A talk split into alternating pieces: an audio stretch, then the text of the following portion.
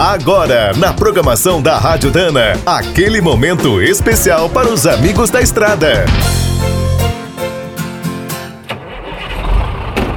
Está começando mais um minuto do caminhão. Fique por dentro das últimas notícias, histórias, dicas de manutenção e novas tecnologias. Uma das notícias positivas de 2021 é o fortalecimento do Brasil como um dos maiores mercados do mundo para os caminhões elétricos. Como temos sol, água e bons ventos de sobra, os frotistas estão descobrindo que eletrificar é ótimo para o planeta e para os negócios. A Ambev, por exemplo, vai reforçar a sua frota com mil veículos elétricos da nova Fenemê. Serão fabricados em parceria com a Grale.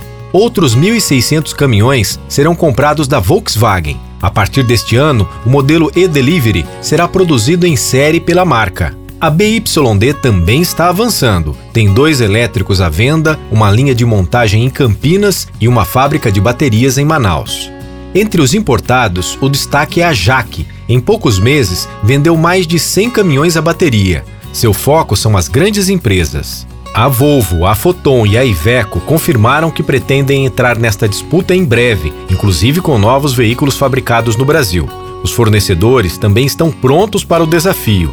A Dana é um exemplo. Hoje a empresa tem motores elétricos de 3 a 600 cavalos. Além dessa linha, produz câmbios e eixos eletrificados, controladores, sistemas de refrigeração para as baterias e uma série de acessórios. Quer saber mais sobre o mundo dos pesados? Visite minutodocaminhão.com.br. Aqui todo dia tem novidade para você. O Minuto do Caminhão é um oferecimento de Spicer e Álvaros, a dupla imbatível em componentes de transmissão, suspensão e direção. Quem é do trecho já sabe, para ficar bem informado, a Rádio Dana é sempre a melhor sintonia.